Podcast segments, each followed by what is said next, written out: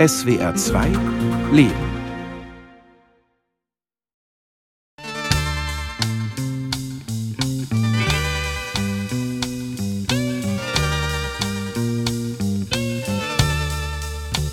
Ich will mich heute mit einem Thema befassen, von dem ich annehme, dass es uns alle ein Leben lang begleitet. Erwartungen und Enttäuschungen an andere Menschen. Wenn nicht eintritt, was wir uns von ihnen erwarten, sind wir enttäuscht. Und die Enttäuschungen können sich auftürmen. Erwartungen an Kinder, Eltern, Lebenspartner und Freunde.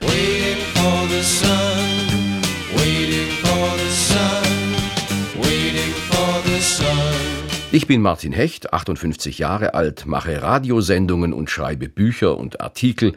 Mit mir denken noch drei andere über dieses Thema nach. Mein Name ist Friederike Gräf, ich bin 50 Jahre alt und von Beruf Journalistin. Mein Name ist Andreas Knuf, ich bin 56 Jahre alt und ich bin als niedergelassener Psychotherapeut tätig. Mein Name ist Juliane Zickuhr, ich bin 39 Jahre alt und von Beruf Lehrerin, aber auch als Beraterin für Schulen tätig. Friederike Gräf hat ein schönes Buch geschrieben, nicht über Erwartungen, aber über das Warten im Leben. Andreas Knuf ist ebenfalls Autor. Einer seiner Titel lautet Widerstand zwecklos, wie unser Leben leichter wird, wenn wir es annehmen, wie es ist und Juliane Zickuhr ist Mitglied im Vorstand des Ost-West-Forums, wo man sich auf Seminaren mit ethischen Fragen unseres gesellschaftlichen Zusammenlebens beschäftigt. Erwartungen und Enttäuschungen. Ich glaube, ich selbst kenne mich da gut aus. Ich habe schon ziemlich klare Erwartungen an meine Umgebung, Jemand vergisst einen Tag im Jahr, der mir viel bedeutet, oder ich bin zu einem Fest nicht eingeladen oder bekomme eine Absage für ein Projekt, das ich schon sicher einplante. Oder jemand hält sich einfach nicht an etwas, was man ausgemacht hat. Dann kann ich ziemlich enttäuscht sein. Neulich hat eines meiner Kinder zwei Bilder gemalt und das eine war für mich und da stand, du bist gut wie du bist und das andere war für den Vater und da stand, du bist der beste Papa der Welt und Spontan dachte ich, das ist vielleicht ein Beleg für meine mittelprächtige Mutterschaft. Aber, Aber ist das eine Enttäuschung? Ich bin gerade unsicher. Vielleicht nicht. Also eine Enttäuschung in der letzten Zeit fällt mir gar nicht ein, aber es gibt ja so Enttäuschungen, die einem sehr lange nachgehen. Und da habe ich zum Beispiel mal eine Enttäuschung gehabt, und zwar bin ich von einem Freund angelogen worden. Das ist Ewigkeiten her und es ist trotzdem noch da und wirkt irgendwie im Hintergrund noch nach. Also, dann erzähle ich die Geschichte von dem Haushaltsgerät. Es war Weihnachten und ja, mein Partner schenkte mir zu Weihnachten tatsächlich ein Haushaltsgerät. Ich war darüber doch sehr enttäuscht und auch irritiert an der Stelle, weil ich eigentlich mir, ich sag mal, ein persönlicheres Geschenk gewünscht hätte und mich dann schon auch ein bisschen gefragt habe, ob ich jetzt auf die Tätigkeit da in irgendeiner Form reduziert bin. Wenn ich mir überlege, was bei mir typische enttäuschte Erwartungen sind, dann bin ich schnell beim Thema Anerkennung, die mir nicht gewährt wird. Bei Unzuverlässigkeit oder bei Regeln, die gebrochen werden, zu Hause in der Familie oder allgemein unter Freunden. Wenn mir jemand Zusagen macht, die er nicht einhält, bin ich wahnsinnig enttäuscht. Ich bin, glaube ich, sehr leicht zu enttäuschen, wenn ich das Gefühl habe, dass andere Leute nicht von sich aus wissen, wann etwas wichtig für mich ist und wann nicht. Also ich habe lange Debatten mit meinem Lebensgefährten über das Konzept, wir nennen es inzwischen das Konzept arabischer Freundschaft. Da gibt es einen wundervollen Text, wo es darum geht, dass der echte Freund, du musst ihn nicht fragen, er wird von sich aus spüren, dass du etwas brauchst und wird es ungefragt dir gewähren. Und mein Freund sagt, dass dieses Konzept die Menschen überfordert und ich merke aber regelmäßig, dass ich genau dieses Konzept verinnerlicht habe. Ich bin vielleicht der Enttäuschungstyp, wenn ich nicht genug Raum kriege, wenn ich mich nicht gesehen fühle, wenn ich mich nicht anerkannt fühle, wenn ich den Eindruck habe, jemand interessiert sich überhaupt nicht für das, was ich mache oder wie ich ticke. Ja, ich glaube, es sind die Szenarien, wo persönliche Werte in irgendeiner Form betroffen sind, also wo sozusagen Personen sich anders verhalten, als das in meinen persönlichen, wie soll ich sagen, Werthierarchien, Vorstellungen oder wie auch immer der Fall ist. Vielleicht noch mal ein Beispiel. Ich bin mit jemandem sozusagen verabredet und der erscheint einfach überhaupt nicht zum Beispiel. Das wäre für mich eine große Enttäuschung, weil es bei mir zumindest so wäre, dass ich mich im Vorfeld melden würde und die Verabredung dann absagen würde. Also das heißt, wenn Personen, die mir wichtig sind, sich anders verhalten, als es mir in meinem Wertkanon sozusagen wichtig wäre. Mir hat mal einer gesagt, ist ja kein Wunder, dass du oft enttäuscht bist. Du hast eben zu hohe Erwartungen, das ist das Problem. Es war dieser Satz, der mich zu unserem Thema geführt hat. Deshalb will ich heute wissen, ob die Quelle unseres Unglücks wirklich zu hohe Erwartungen sind, die wir an unsere Mitmenschen haben und die uns unglücklich machen, weil sie nicht erfüllt werden. Wie ist es eigentlich? Haben wir nicht alle mehr oder weniger hohe Erwartungen an unsere Mitmenschen, Partner, Freunde, an das Leben? Ich glaube, dass viel Erwartung Geborgenheit ist, also das Gefühl einer Grundgeborgenheit, das einem andere Leute geben sollen. Und ich glaube, das andere ist so ein gewisses sich kostbar fühlen. Ich glaube, dass man sozusagen die eigene Qualität auch an der Reaktion anderer Leute misst. Wie kostbar ist man anderen Leuten? Und ich glaube, es gibt auch diesen Aspekt, dass sie ein bisschen Aufregung ins eigene Leben bringen sollen. Also wir haben ja Erwartungen an andere Menschen, die wir benennen können. Ich kann sagen, ich erwarte das und das. Aber wir haben auch ganz viele implizite Erwartungen. Das Leben, das soziale Zusammensein geht quasi gar nicht anders. Eltern haben Erwartungen an ihre Kinder, Kinder haben Erwartungen an ihre Eltern.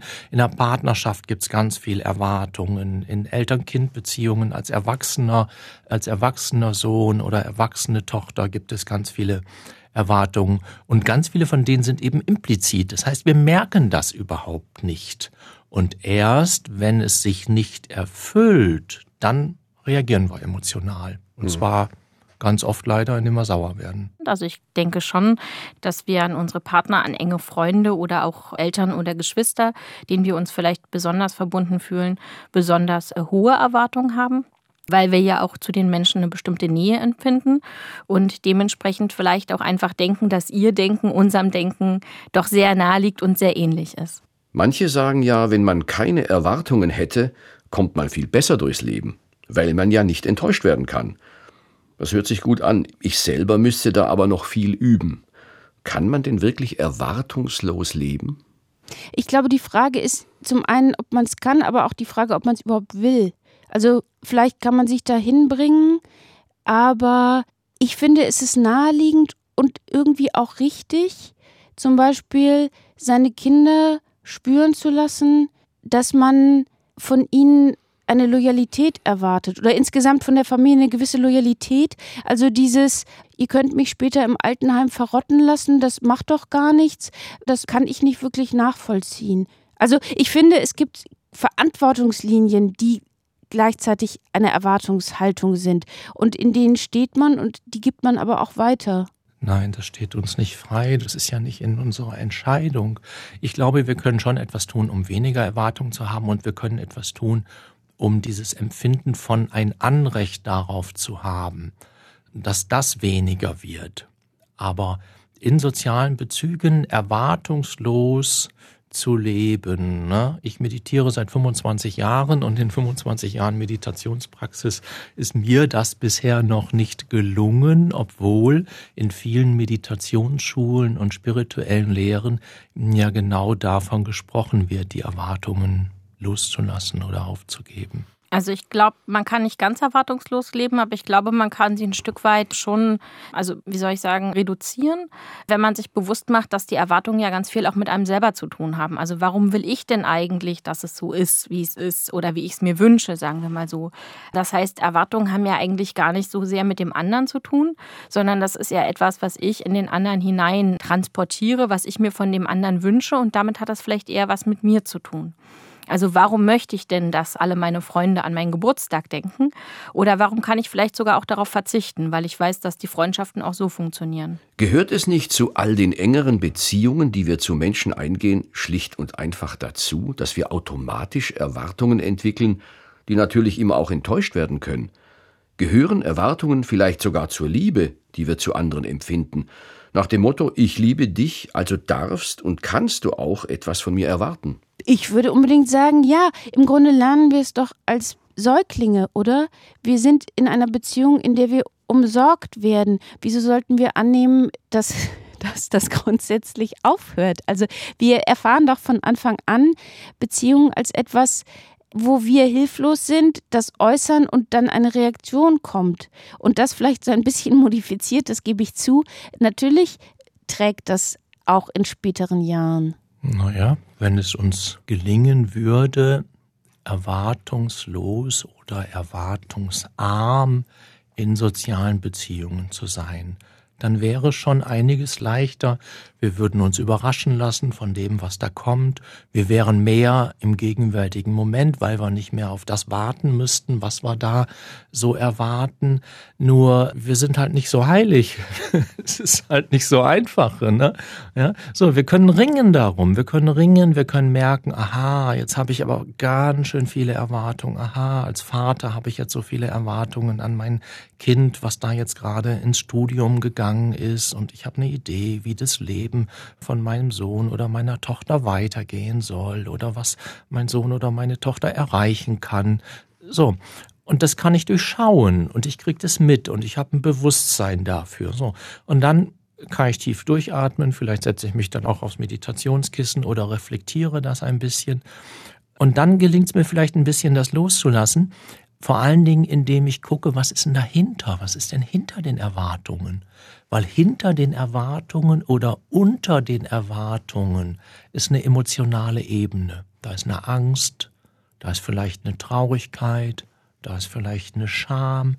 Wenn ich das hinkriege, mich mit dem zu beschäftigen, dann wird es, glaube ich, ein bisschen leichter, die Erwartungen loszulassen und nicht, wenn ich mir sage, ich sollte aber keine Erwartungen mehr haben oder so etwas. Das funktioniert, glaube ich, nicht. Ja, grundsätzlich natürlich schon weil wir ja natürlich nicht in einem luftleeren Raum leben und auch Erwartungen ja auch im Spiegel des Verhaltens von anderen sozusagen, denke ich, entstehen. Aber ich glaube nicht, dass es auf der Ebene läuft, dass es verhandelbar ist. Also ich erwarte was und du kannst was erwarten und jetzt machen wir da einen Pakt draus. Denn ich denke schon, dass es eigentlich bei dem Gefühl der Liebe um was anderes geht und dass wir da auch etwas freier von Erwartungen vielleicht sein können, wenn wir uns ganz auf den anderen einlassen. Das hat dann wieder was mit dem Punkt des äh, Vertrauens zu tun. Und auch wenn ich vertrauen kann, dann kann ich ja auch Dinge passieren lassen und dann brauche ich vielleicht gar nicht unbedingt die ausgehandelte Erwartung. Manchmal denke ich, zu hohe Erwartungen werden auch von außen getriggert. Mir kommt es so vor, wie wenn wir alle viel zu hohe Erwartungen hätten. Super Job, super Urlaub, super Partner. Leben wir in einer Gesellschaft, in der die Menschen zu hohe Erwartungen haben? Ich staune schon gelegentlich, also gerade in diesem sehr praktischen Bereich Urlaub, wie selbstverständlich die Erwartung ist, dass man natürlich flächendeckend zweimal im Jahr Urlaub macht und das ist dann nicht auf dem Campingplatz nebenan, sondern das ist dann doch eher eine Fernreise.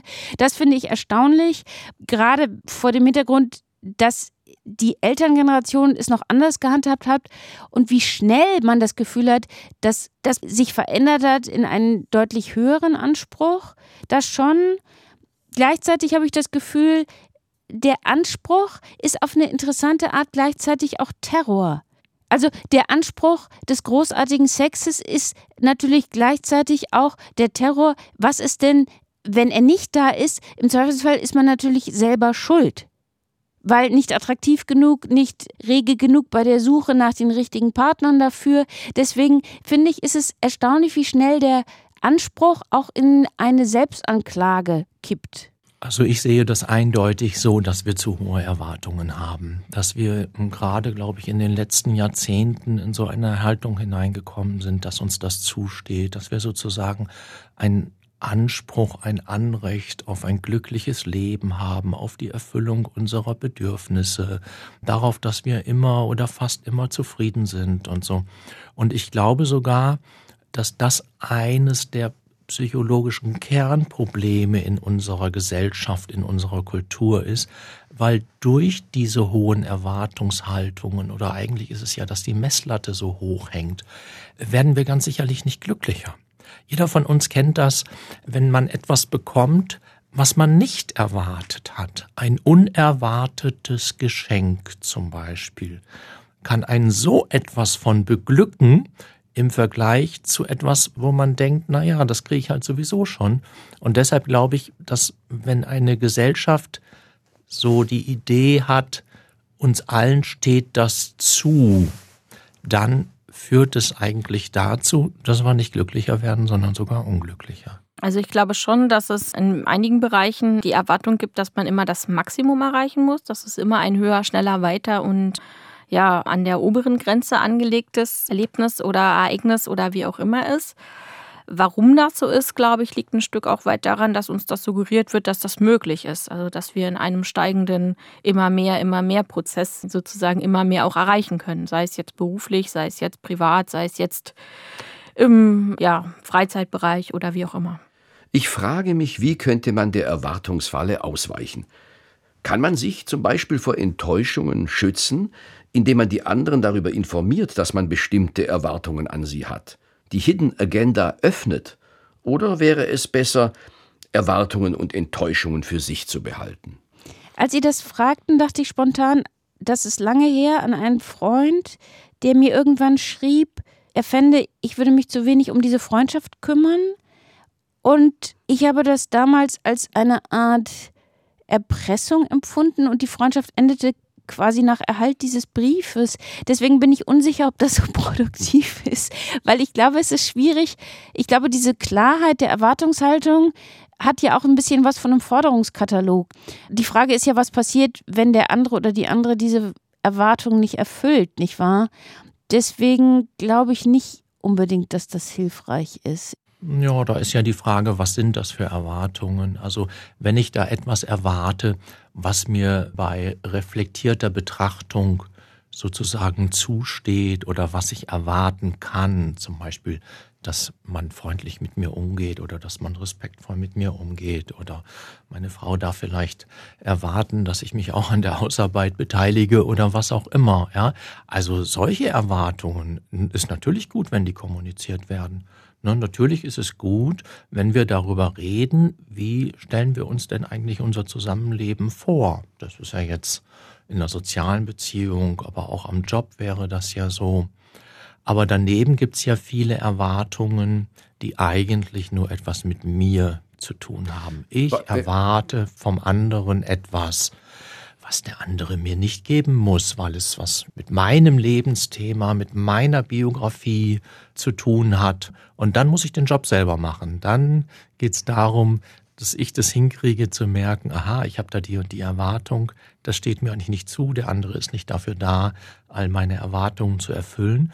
Und jetzt habe ich aber auch die Aufgabe, den Schmerz, die Trauer über das, was sich da nicht erfüllt hat, zu fühlen. Nee, ich glaube, grundsätzlich ist es schon besser, wenn man das an bestimmten Punkten kommuniziert, beziehungsweise es vielleicht auch bewusst macht. Im Extrembeispiel, ich habe äh, guten Freund, den erinnere ich immer selber an meinem Geburtstag, an meinem Geburtstag, weil mir wichtig ist, dass er mir gratuliert und wenn ich ihn daran erinnere, tut er das auch und meint es auch ernst. Insofern, ja, man kann, glaube ich, offen damit umgehen und darüber sprechen und dann wird man auf alle Fälle weniger enttäuscht wenn denjenigen das erpresst, dann muss er das halt auch kommunizieren. Also das ist, glaube ich, keine Form von Erpressung sondern einfach eine entspannte Form an der Stelle mit dem Thema Erwartungen und unterschiedliche Erwartungen umzugehen. Nach allem, was ich bis jetzt gehört habe, ich schätze mal, es wird uns nicht gelingen, völlig enttäuschungsfrei durchs Leben zu gehen. Aber man könnte sich doch überlegen, wie man besser damit umgehen kann. Wie gelingt ein guter Umgang mit Enttäuschungen? Ich glaube, man muss nicht nur theoretisch verstehen, sondern praktisch verinnerlichen, dass sie dazugehören, dass sie kein Fehler im System sind, also dass man nichts falsch gemacht hat und deswegen die Enttäuschung eingetreten ist, sondern es gehört dazu. Es gehört schlicht und ergreifend dazu und dann geht es weiter und dann wird man vielleicht mal eine Woche nicht enttäuscht oder von einem bestimmten Menschen nicht enttäuscht. Aber ich glaube, dieses Notwendige der Enttäuschung wirklich zu begreifen und nicht so als Unfall und Versehen aufzunehmen. Das würde helfen. Akzeptanz stellt sich erst dann ein, wenn wir die Gefühle, die dadurch, durch die Situation, durch das Ereignis ausgelöst wurden, wenn wir uns für die Gefühle öffnen und bereit sind, diese Gefühle zu fühlen. Also, dann sage ich dem Freund von mir, du, ich fände das schön, wenn wir mehr Zeit miteinander hätten. Und der sagt, oh, ich krieg das nicht unter, ich pack das nicht und da gibt's auch noch andere Sachen, die ich gerne machen möchte. So, und dann kommt eben das Traurigkeitsgefühl zum Beispiel. Und dann ist es nur noch mein Job. Das hat mit dem anderen überhaupt nichts mehr zu tun. Das heißt, ich setze mich auf den Sessel und koche mir einen Tee und fühle das Traurigkeitsgefühl und versuche nicht zu viel Gedankensalat darum zu produzieren, sondern eher bei der Empfindung zu bleiben. Und bei jetzt im Beispiel von Traurigkeit, da ist es ja so, wenn ich der Trauer Raum gegeben habe, wenn ich die Trauer durchfühlt habe, dann ist dahinter ja was anderes. Ne? Dann wird's leichter, dann geschieht Annahme, Akzeptanz, dann findet ein Loslassen statt, dann findet eine körperliche Entspannung statt. Aber das ist herausfordernd und da haben wir alle meistens keine große Lust zu. Also ich glaube, zum einen ist es gut, in dem Fall tatsächlich dann auch die Enttäuschung zu kommunizieren, um sozusagen dem anderen gegenüber auch deutlich zu machen, in welchem Rahmen sich das Ganze bewegt hat oder bewegt oder dass es einen bewegt hat und dass es auch einen enttäuscht hat, damit man vielleicht nicht in eine ähnliche Situation wiederkommt und äh, dann nach dem Reiskocher auch noch den Standmixer oder so bekommt. Und auf der anderen Ebene glaube ich aber eben auch, dass wir uns da ein Stück weit mit uns insofern klar machen müssen, was wir eigentlich überhaupt für Erwartungen haben im Vorfeld und dann schauen, was ist davon vielleicht auch berechtigt und was auch nicht. Ansonsten denke ich, glaube ich, ist es vielleicht auch ganz gut, fernab von der Akzeptanz doch nochmal den Faktor Vertrauen ins Bild zu nehmen und darauf zu vertrauen, dass sowohl man selber als auch die Menschen um einen herum, mit denen man in engen persönlichen Beziehungen steht, einem was Gutes wollen und dass man da vielleicht gar nicht so viel erwarten braucht und dann eher positiv auch überrascht wird. Okay, und welche Erwartungen habe ich jetzt? An mich selbst? Vielleicht nicht mehr so viele Erwartungen zu haben oder mich wieder neu zu freuen an dem, was ich habe? Das wäre der Königsweg. Mal sehen, ob es mir gelingt. Und die anderen? Welche Erwartungen haben Sie an sich selbst? Ich wäre gerne eine langmütige Mutter. Ich habe ganz viele Erwartungen. Ich wäre auch gerne eine Tochter, die ihre Mutter nicht ständig mit Lösungen terrorisiert, sondern einfach zuhört, wenn es problematisch ist?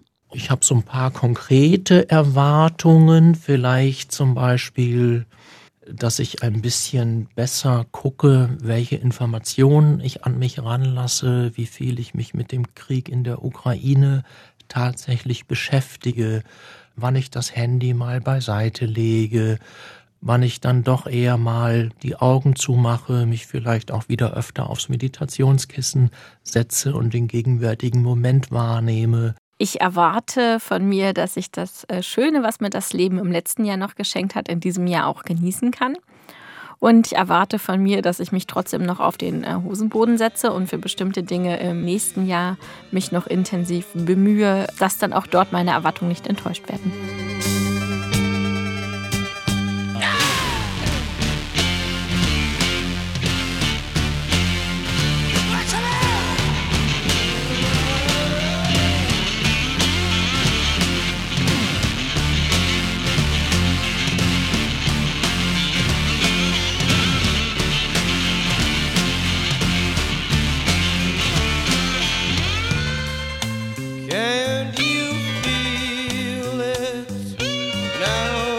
spring.